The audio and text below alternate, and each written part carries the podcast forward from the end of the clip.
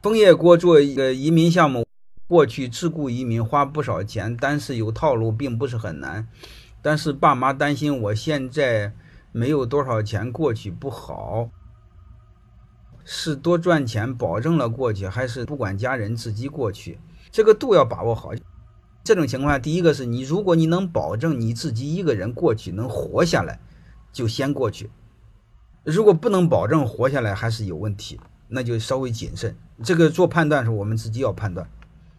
你比如有个十万、二十万能保证你活一年半年就可以，你也不用顾虑的太多，你也相信我们自己的生存能力。